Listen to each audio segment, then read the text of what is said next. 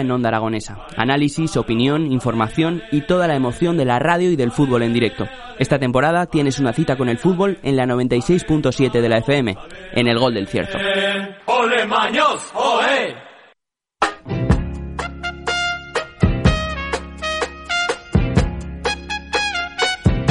You can get it if you really want.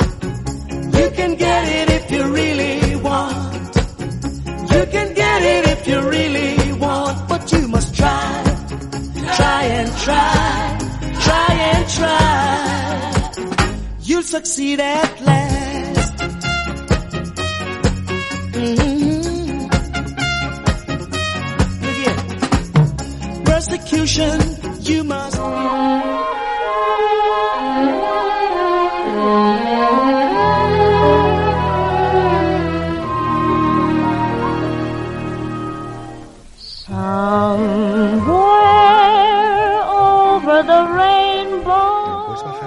¿Cómo me gusta esta música? Me gusta porque eso significa que tengo conmigo a Ana Serrano. ¿Qué tal? ¿Cómo estás, Ana? Onda, y esta canción tan lluviosa y tan triste. ¿Tan triste? Sí. ¿Te parece triste? Sí, me da un poco de melancolía. Te da triste. Pues la vas a escuchar todos los días, cada vez que aparezcas.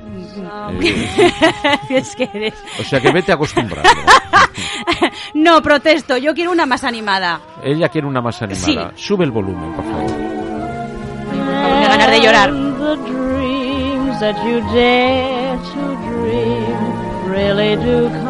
Esto es la banda sonora del Mago de Oz, que es lo que usted hace, magia. Usted hace magia. O sea, y yo creo que es muy adecuada esta Pero sin más de escoba que de varita mágica. Bueno, mira, yo recuerdo una cosa que le dijeron... Eh, no recuerdo ni el nombre, recuerdo lo que le dijeron y no recuerdo el nombre. Eso es el porrazo que te diste el otro día. hace meses hace meses, escucha, eh, eh, no recuerdo el nombre, eh, seré bobo, es que son gente que no, no me importa absolutamente nada, pero le dijeron que era una bruja, esta buena mujer, y ella muy suya dijo, yo bruja, no he cogido una escoba en mi vida. Pues yo sí, cada día. Y me hizo gracia. Por eso fíjate quién será, que no me importa ni quién. bueno, eh, amiga Ana, ¿cómo estás? Primero que Muy nada. buenos días, estoy bien. Bien, el lunes venía yo contenta, fíjate. Venías. Venía, y ahora me han dado el bajón. Bueno, pues te voy a decir una cosa. Pues vete al taller. vete al taller, váyase usted al taller y que la reparen. Porque Pues cuando sí, una cosa se estropea, ¿dónde hay que llevarla? Ah, pues al taller. Al taller, ya Claro está. Pues sí. muy bien. O sea, váyase usted a la posventa.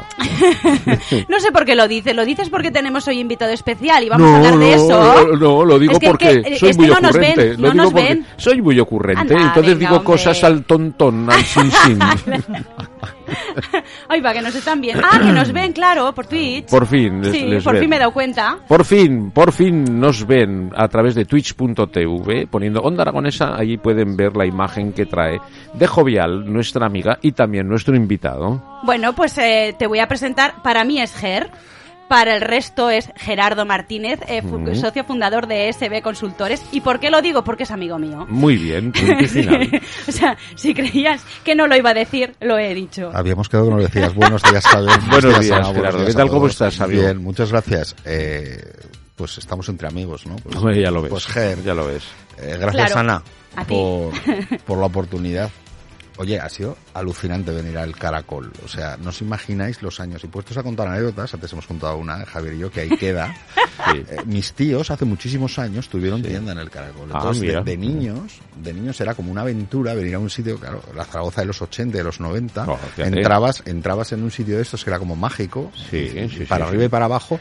Para arriba y para abajo. ¿eh? Hasta que el segurata, Sí. el- el- la persona de seguridad te invitaba amablemente a que o entras en la tienda de tus familiares o salías por la puerta. Claro. Pero las No, no. primeras cartas de Reyes, Escucha. aquí las hemos entregado. Y además es que lo, lo, lo, lo consiguió, ¿eh? Porque, joder, para que entre la gente aquí, madre mía. es magia sea, pura, ¿no? No, no, que no entran. Hay que decirles, venga, vengan, vengan, vengan, vengan. No sé por qué la gente le cuesta entrar en los centros comerciales en el centro de la ciudad. ¿No, os- no os fijáis, no? Bueno, O sea, eso es algo una- que no me gusta nada. Este, tenemos un centro bueno. comercial aquí fantástico y yo creo que, que está eh, sin, Bien sin- ubicado, accesible. Además, Sí. no tienes eh, todo ni- perfecto. ninguna con barrera. unas tiendas fantásticas. Con todo, arquitectónica que no permita de- subir y bajar, y entrar, el sí. segurata los echaba. Ya les, les ha quedado claro, ya nos ha quedado claro. A lo mejor es que no ganamos, no sé, no, tampoco vamos... Erais unos trastos. Muchos, muchos trastos y muchos éramos trastos. Claro que sí. Que no es por darle una solución, ¿eh? que hemos venido a hablar de talleres, de prevención, pero todo el mundo piensa que los centros comerciales tienen que estar en las afueras y hay que Eso es, desplazarse sí, sí. en el fin de semana y Sí. en coche. Cuando tenemos algo tan sumamente A eso nuestro, quería ir a parar.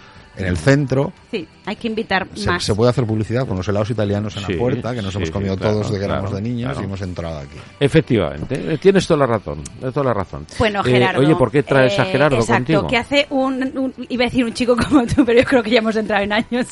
Pero Te lo sigo admitiendo, bueno, ¿eh? Te lo sigo en un admitiendo. sitio como este, hablando tú y yo de seguridad y salud laboral en talleres. Pues es buena pregunta, ¿no? Porque, mira, yo, eh, como bien has dicho, hace unos años nos liamos la manta a la cabeza, y porque es un lío, y decidimos montar nuestro propio negocio. Tenemos una consultora que está aquí en Zaragoza, eh, que se llama ESB Consultores, y nos dedicamos pues a lo que es la estrategia empresarial, la formación de carácter comercial y al marketing. Eh, a día de hoy, pues hacemos bandera de todo lo que es formación comercial enfocada a equipos comerciales. Es decir, eh, ayudamos a las empresas, mi equipo que tengo el, el placer de liderar y yo mismo, a que su personal en la calle, en la venta online, pues venda más y mejor. Porque como nos gusta decir a nosotros, entonces has dicho la frase de la, de la escoba, que me la apunto, me parece genial, Javier, eh, a- a- para vender valemos todos, pero para, para vender bien valen menos. Pues enfocado con eso, nosotros llevamos muchos años ya de mi etapa Sí. anterior Yo, yo con los diría algo más, un matiz antes de que sigas. Yo creo que para vender no valemos todos, y lo que valemos para que nos compren. También es buena apreciación esa. Eh, Valemos para que nos compren, pero muy pocos valen para vender. Y yo voy a añadir que los prevencionistas nos sabemos vender muy poco y muy mal. Pues algo habla claro. No, y si eres aragonés, ni te cuento. Sí. Eh, eh, eh, dos cosas. Gracias a que a la gente nos gust- le gusta en general que le compren y no vender, empezando por venderse uno mismo. Desde una entrevista de trabajo, desde hablar con una persona, eh, negocios como el mío, en esta tierra tan cruda para los aragoneses, pueden funcionar. Ger, la, la vida es una venta. Desde luego que sí. La vida es una venta. De todos Des- los días, De además. todos los días y de todos los momentos, ¿no? Estamos constantemente en el mercado, ¿no? Y la sociedad ha, im- ha impuesto esto, ¿no? Mm. Sí. Pero incluso en los sentimientos, ¿no? O sea, hay que venderse, ¿no? Hay que saber venderse, hay que saber estar en el mercado y saber con quién y cómo y de qué manera, ¿no? Y, y qué precio, y qué precio. ¿Y qué precio pagas y qué precio estás dispuesto a pagar? Y la prevención con este tema, pues tiene muchísima relación.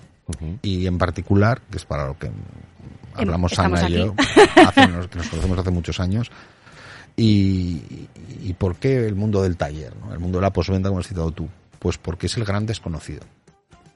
Todo el mundo sabe o todo el mundo oye las macrocifras que dicen que casi el 11% del Producto Interior Bruto de España, en Aragón quizá más, por la- el especial idiosincrasia que tenemos en el sector, lo ocupa la automoción. Yo os propongo simplemente un juego y le propongo a los oyentes un juego de un segundo. Si tú cierras los ojos y te dicen, vente la imagen de un coche, te vienen marcas de coches.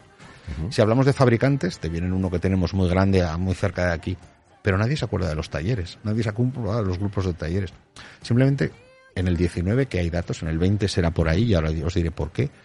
En España nos gastamos más de 19.000 millones de euros en reparar y mantener el coche. Estamos hablando que ese, yo creo que un 11% es mucho, pero bueno, ese entre 9 y 10% del Producto Interior Bruto que supone la automoción, la mitad lo hacen los talleres. Los talleres de nuestros barrios. El taller en el que dejamos el coche. ¿Y cuándo dejamos el coche en el taller? Cuando se enciende una luz. Eh, vamos O a cuando ver, hay que cambiar cuando, las ruedas. ahora que, que empiezan a ser los coches eléctricos, Sí. ya podemos llamar al coche un electrodoméstico. Si lo domamos, sí, ¿no? Electrodoméstico. Bueno, también hay que domar la Ay, ¿cómo batidora, ¿no? Pero no, a lo que, lo que quiero decir es que es, es algo muy utilitario, ¿no? O algo que utilizamos constantemente. Pero tú lo has dicho, Javier. ¿Cómo, cómo llamamos el coche?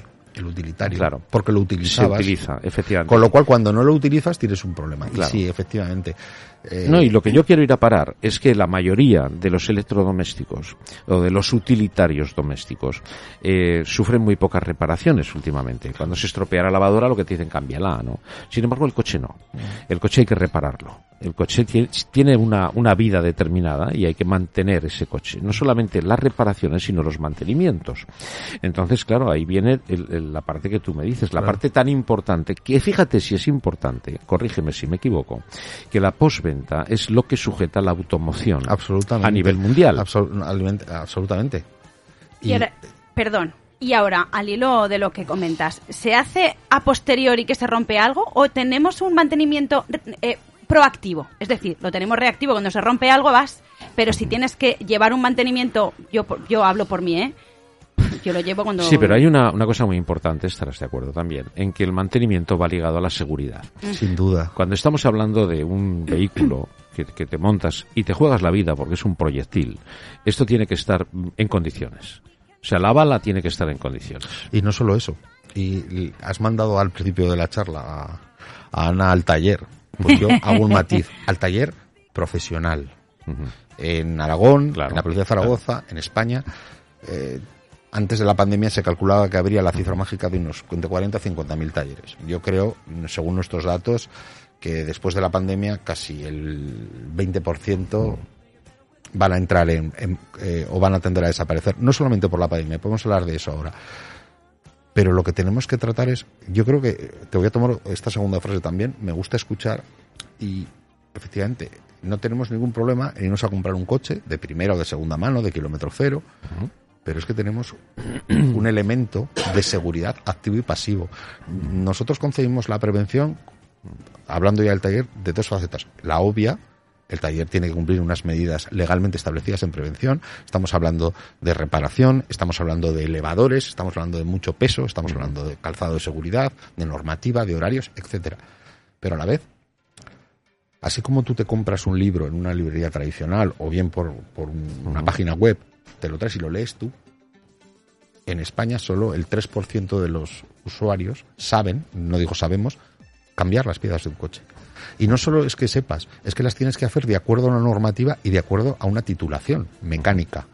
Es decir, como decía Ana, les damos las llaves al del taller y nos arregla el vehículo. Y separando, por abrir otro debate, una cosa es el mantenimiento, los neumáticos, eso que decimos, "Uf, que aguanten 3.000 kilómetros más. O el aceite, o como bien habéis dicho, cuando se encierra el piloto. Pero Mira. yo vivo en las afueras de Zaragoza y todos los días hago 70 kilómetros. Muchas veces llevo a mi familia. Me preocupo de que, no- que los niños vayan al colegio abrigados.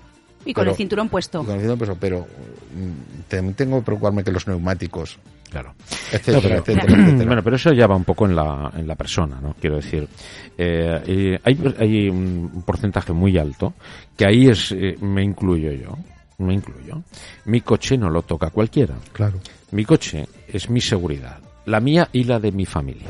Y de las personas que suban en el vehículo. Ojo, y de la gente que me encuentre en el trayecto que yo haga con el vehículo. Tengo una responsabilidad. La responsabilidad empieza en que ese coche esté en condiciones de circular. Y para eso están las ITVs. Entre otras cosas, porque si no esto sería el Rosario de la Aurora, cada uno sería su libre albedrío. Esto más o menos, eh, por lo menos se regula y la gente ya obligatoriamente tiene que tener el coche en condiciones. Y un seguro obligatorio. Y un seguro obligatorio, efectivamente. Pero nos preocupamos muchas veces de tonterías y no nos preocupamos de lo esencial. Y el taller, es el taller o el postventa, llámenlo como quieran, es fundamental para la seguridad. Y tu taller de confianza y profesional. Lo que no puedes hacer es tener el coche porque tú sepas, o seas un manitas, que igual que me has cambiado una bombilla o me has arreglado no sé qué, seas capaz de poner en marcha un problema que me puede suscitar un coche. No. Ahí no. Y el coche lo tiene que tocar un profesional, absolutamente nadie más. ¿Por qué? Porque me juego la vida, amigo. La mía, la de mi familia y de los transeúntes o de la gente que me encuentre en los trayectos. Y eso, vamos, es que es de cajón. Uno de los mayores problemas que nos encontramos nosotros cuando hacemos consultoría a asociaciones de talleres, a, a grupos de talleres, es eh, lo poco que se conoce los riesgos que supone no tener un coche en condiciones. Sí que hay asociaciones y es innegable que han hecho campañas de concienciación, pero como ha- has dicho tú antes, Javier, la posventa en este momento, tanto a nivel de lo que es concesionario oficial como lo que se dice postventa independiente, los talleres que todos conocemos, sostiene el mercado de automoción. En Lo los últimos a- cuatro antes, años, la edad media de los vehículos ah, se ha multiplicado por dos. Es decir, como tú bien decías antes, la relación que hay entre se me ha escacharrado la lavadora, aún la intentas arreglar y cambias, o un coche radica en el coste, en la amortización, en el tiempo, en lo que has pagado y el tiempo que tú consideras que esa inversión tiene que durarte en el tiempo. Eh, se te estropea cualquier pieza del coche. Eh, claro, eh, un poco aludiendo a la semana pasada, que fue la Semana Europea de la Prevención de Residuos, comprar piezas nuevas, reutilizar eh, las de otros coches eh, de desguaces, que es un poco encontrado, ¿no? Mi recomendación es clara, ir al profesional y consultar. El, el el profesional te va a dar un, un- Primero va a estar encantado de atenderte, porque es a lo que se dedica y le gusta hablar de como a nosotros nos, como a vosotros os gusta la radio y a mí consultoría. Dos, dejarnos aconsejar. Y tres, optar siempre por un recambio de calidad original, que puede ser un recambio que la propia marca establece o los fabricantes, nosotros nos trajo para muchos, hacen exclusivamente para ese modelo. Respecto al tema de ¿Qué me citas? Pues podríamos estar, son las 10.50, podríamos estar hasta las 10.50 de mañana. Sí, pero eso depende, como tú dices, del profesional. O sea, hay veces que hay, hay un mercado de, bueno, de chatarrerías y donde es un mercado Desguaces. de desguaces que eh, son aprovechables. Por claro, supuesto. lo pero que no lo tienes que decir tú como propietario del vehículo, sino el propio mecánico, el que da el visto bueno a eso que vas a utilizar. Claro. El- Y, y ese, perdón, ese amigo tuyo, que pues, al final, el, el, el del taller, el mecánico es, es tu amigo al final. Si tú lo llevas siempre al mismo sitio, el mecánico es tu Sin amigo. duda. O sea, lo mismo que tú vas al médico y al final tienes una relación, el, el coche lo mismo, ¿no? Y ese amigo tuyo es el que te va a decir, no, esto no te merece la pena aquí. Esto quítalo. Esto pon, no, no, aquí, ¿cómo vas a poner unas ruedas recauchutadas a este coche con esta velocidad? No, tienes que poner estas. Él es el que tiene que decirlo, ¿no? Eso es lo que digo, la asistencia profesional. Y luego tenemos que, y, y hablando de prevención, tenemos que diferenciar lo que son pre- piezas de, de responsabilidad de riesgo. Estamos hablando de una suspensión, de una transmisión, piezas que pueden provocar, como muy bien habéis dicho, tanto un accidente activo a, a la persona que lo hace Sí. o pasivo. Cada vez que estamos conduciendo, olvidamos muchas veces que ponemos en riesgo nuestra circulación y además la de los demás. Cuando hablamos de piezas de carrocería, un, un retrovisor, alguna pieza más, bueno, pero yo, mi recomendación siempre es, como he dicho, citar siempre al profesional y utilizar piezas de calidad. Y, y- y otro factor que considero, y si no mm, me llevas la contraria, eh, con la rápida evolución técnica que está llevando todo, en general, tanto el mercado como en este caso los vehículos, ¿no crees que es eh, imprescindible la formación continua de, de esos profesionales? Absolutamente, pero ya no solo en temas de vehículo eléctrico, que está así, está ya y no hay vuelta atrás. Es que los, los coches, eh, a día de hoy, son domótica con ruedas. Son auténticas ordenadores de a bordo que controlan lo- el típico caso de que de repente un día no vamos a enchufar porque estamos sin batería y el coche no es que no ande, es que no nos funciona la radio, el aire acondicionado, el GPS. Son auténticas herramientas tecnológicas que requieren, y ahí tienen mucha labor tanto el Ministerio como las asociaciones sectoriales, en este caso las de talleres, en formar. Porque eso empalmaría con lo que se llama el relevo generacional. El típico taller de dos, tres personas que no encuentra un, un relevo y que el chico joven que quiere acceder a través de una formación profesional al mundo de la mecánica tiene que estar a la última. Qué importante es la formación invertida, tanto Claro. de arriba para abajo como de abajo para arriba, me parece fundamental. Es el, el- el mundo del taller es el típico ejemplo de la formación dual, que debe combinar una formación teórica y estar a, a la última en cuanto a tecnología, motor, mecánica y a la experiencia de mancharse las manos de grasa que el taller ofrece. ¿Te has encontrado alguna hecatombe de taller que digas, uff, no sé por dónde empezar? No, no soy- digas cuál, no, digas cuál. No, no, no soy de nadie, ¿no? La respuesta es sí. Es lo que... Eh, el- falta un chicote de taller. Eh, De mira, hecho, de, de- ¿quieres serlo tú? Una, una buena, una buena No, no valdría, Sí, no sí, que, sí que habría. Lo que, lo que, lo que ya no sé si nos gustaría a todos descubrir lo que hay.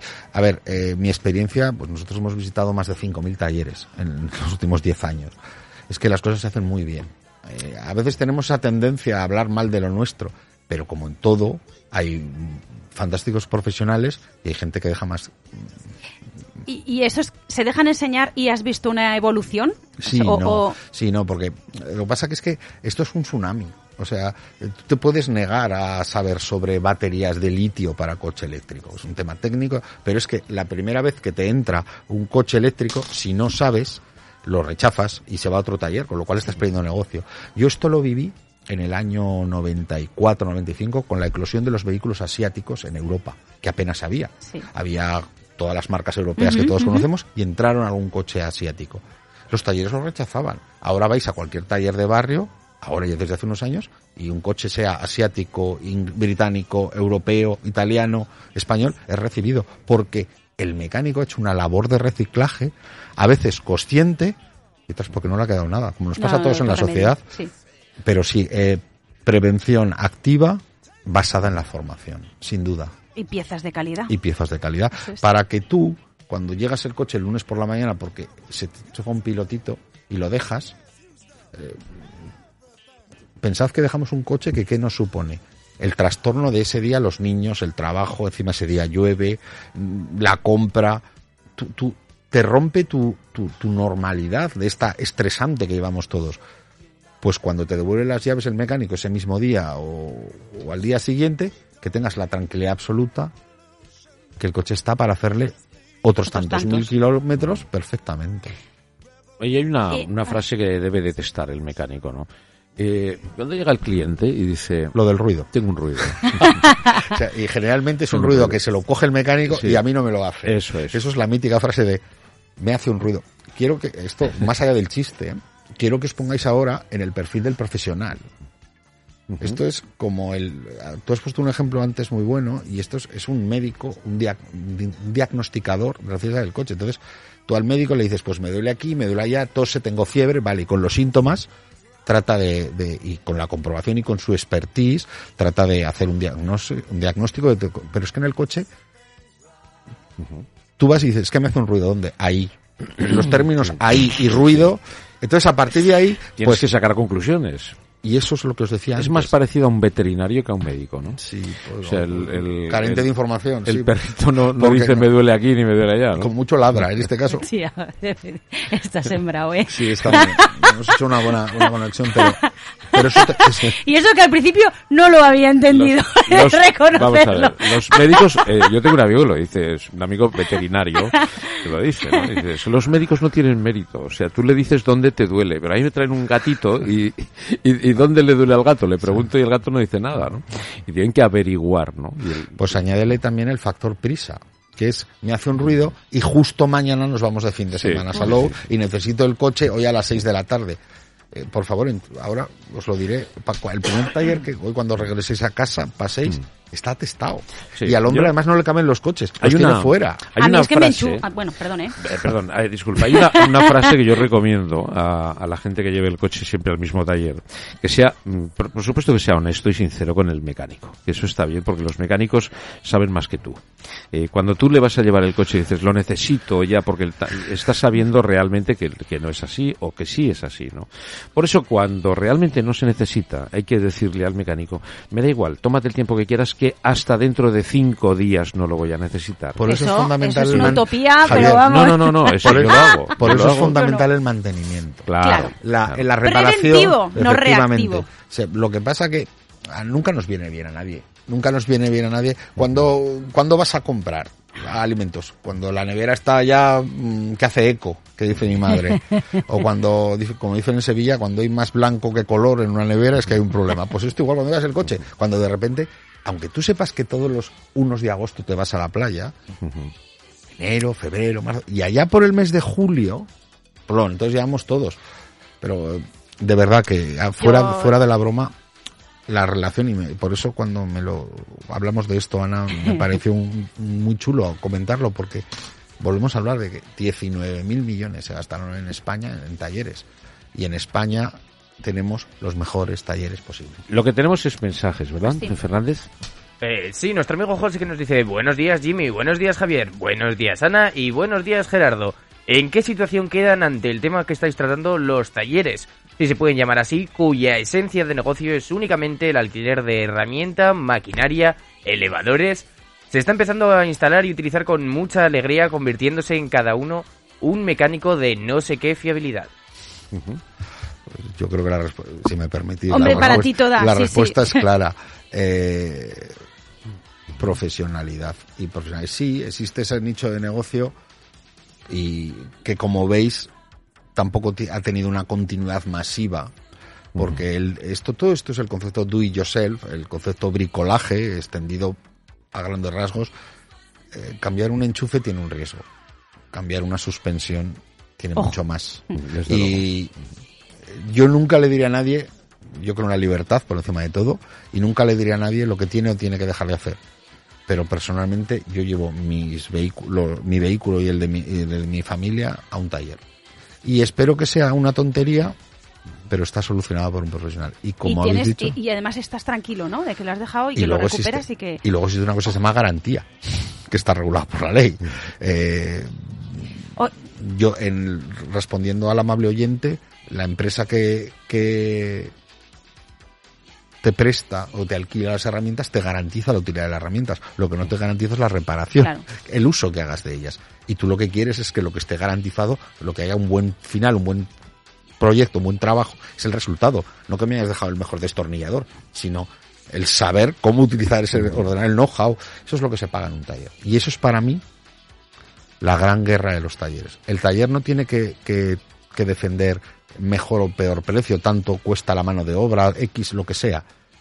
El taller tiene que vender su conocimiento, su profesionalidad y su experiencia. Y y una pregunta me queda a mí pendiente, que ya de antes no te la he lanzado. Eh, con la crisis esta de, esta de China, ¿qué, pro- qué, qué problemas se han encontrado? ¿Se nota? ¿No se nota? Claro, Tenían... La falta de suministros. Exacto. Eh, entiéndeme, eh, no lo notan porque tienen mucha demanda, pero sí que lo notan porque tienen que y porque tienen que ralentizar los precios de entrega. Lo más caro para un taller es tener el coche parado, arreglado o parado sin arreglar. Hmm. Que no venga No a tiene buscarlo, espacio, el- no tiene espacio. Lo que, Claro, el, claro. problema que tienen ustedes es el espacio. Eh, tenemos, que esto sería por otro debate y el día que queráis lo hablamos, en España la mejor red de distribución de piezas de repuesto de Europa. Y el mejor servicio, esto sería un tema, mayoría con logística, incluso un servicio que ahora se cuestiona por excesivo. Hay talleres que pueden recibir la pieza hasta tres veces al día. La buscan en la página web o Sí. llamando por sí, teléfono sí. a su proveedor oficial y de confianza y ah, tienen tres repartos. No hablo de la ciudad de Zaragoza, hablo de todo Aragón. Es decir, una pieza que tú, tú llevas el coche hoy lunes, te hacen el diagnóstico y esta tarde, la, la- el diagnóstico esta tarde, solicitarán la, pre- la, pieza donde sea y a lo Es mejor que- antes de, de que se acabe el día la tienes hecha y mañana montada. Lo que se busca es la inmediatez. Absolutamente, incluso en exceso. De hecho, el costo que tiene que repercutir el fabricante en la distribución es a veces más caro la logística que la pieza en sí. Ya. Bueno, estaríamos horas hablando. No lo dudéis, y conmigo más. bueno, es un gusto escucharte. Muchas gracias, Que que sabe, tiene- sabe un montón, claro. Claro, alguien que Yo tiene ¿A quién traigo? A los mejores. Gracias por la oportunidad, pues sí. Sí, sí, pero esto es una cadena, porque yo traigo la mejor. Ay, Entonces- ay, ay, no, ay, ha, mira, no- eh, no colores ha degenerado la cadena. Eh, claro, no sé claro. si No el teléfono roto. No, no. No ha degenerado. Mira, el chiste. Eh, te digo más, el, el día que no traiga a los mejores ya no será la mejor. Además de verdad. Oye, yo me voy a quedar con lo que habéis dicho al principio de que me vais a mandar al taller. ¿Para qué? Para Profesional. otro día eh, eh, me estáis mandando al cirujano, ¿no? Al cirujano No, estético, no, ¿Eh? que ya me empezaba a comprar ácido En hialurónico porque ya me he visto las patas de gallo. Oh, Dios. Pero que es un tema que me gustaría abordar. ¿Cuál? ¿El de el las tema patas de de la gallo? cirugía estética y la prevención La de- cirugía estética, Sí, sí, sí, cuando sí, todo. quieras, cuando quieras. Yo soy donante de nariz, si alguien hace falta. Bueno, no digo de qué. que también me sobra un montón. Pues yo gracias a, yo gracias a, no, ahora se ve todo por el Twitch. Sí, sí, yo se ve, yo se gracias ve. a Dios lo que tengo lo mantengo y, Y punto. si alguien punto. quiere algo todo es, todo es negociable. Ah, mira, uy, qué vendedor nato ese. ¿eh? Nos quedamos ¿Cómo con eso. La vida es una venta, amigos míos. Bueno, Bueno. eh, gracias Gerardo Gracias, por acompañarnos. Eh, Gracias, Ana, Ana. un placer como siempre. Igual, a los dos. Y no vayas tres. al taller, no vayas tú, no vayas al Ah. taller. Si acaso vete al taller, pero a llevar el coche. nada Venga, más, vale, Cuando de haga confianza. falta. Y Y cuando haga falta y, y a menudo para las revisiones. ¿eh? Exacto. Ya sabes, los neumáticos, porque estén gast- no estén gastados, no, cinco años como máximo, entre otras Lo cosas. tengo en cuenta. Ya lo sabes, entre si no otras que cosas. se me cristalicen. Pues ya lo sabes, cinco años como ah, máximo. yo os he dejado. No, no, que sí, que sí, así de claro. Y no solamente eso, y los frenos, y las suspensiones, hay muchas cosas que tocar. Ya hablaremos. ¿Tenemos más mensajes? ¿No tenemos más mensajes? Pues eh, Gerardo, muchas gracias. Gracias a vosotros. Adiós. Buenos días, feliz lunes, feliz semana. A tu Que tengáis buena semana. A tu